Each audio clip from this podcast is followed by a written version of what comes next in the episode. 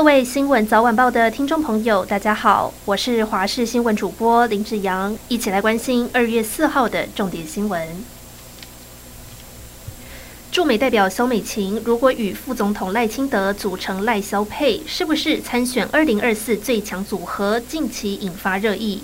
就在这个敏感的时刻，外交部证实萧美琴将在近日回国，但是强调这只是驻外人员例行的业务报告。不过，还是被解读是与党务布局有关。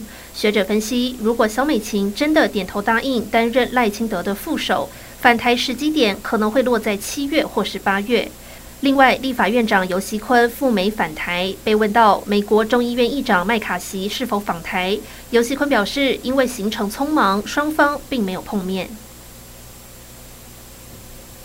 疑似中国间谍气球进入美国领空事件曝光后，原定在二月五号到六号出访中国的美国国务卿布林肯宣布延后访中行程，同时他也痛批中国的行为非常不负责任。中国外交部强调，这个气球是用在气象研究，只是误入美国领空。而美国当局在当地时间三号发现，又有另一个中国侦察气球飞过拉丁美洲的上空。薪水追不上房价。根据内政部统计，二零二二年第三季全台住宅平均买卖面积为三十一点五坪，十年来减少十点六三坪，等同于少掉一间大套房的坪数。很多首购族想要买房，口袋不够深，只能退一步购买总价比较亲民的小坪数住宅。而民众房子越买越小的原因，还包括少子化以及三代同堂的观念转变。曾经在 NBA 掀起林来疯的前 NBA 球星林书豪，今天清晨搭机抵达台湾。他也透过影片向粉丝打招呼。另外，他和效力新北国王的弟弟林书伟，虽然两个人不同队，但是抵达台北后立刻相约见面，还在社群网站分享两人的合照。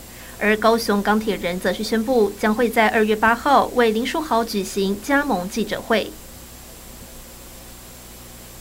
一月下旬过年的时候，寒流来袭，中南部农损严重，金额多达八千多万元。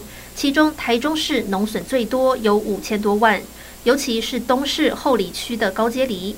梨农说，因为太冷，梨穗被冻死，开不了花就结不了果，几乎全部都要重新嫁接，受损的面积高达了七百八十公顷。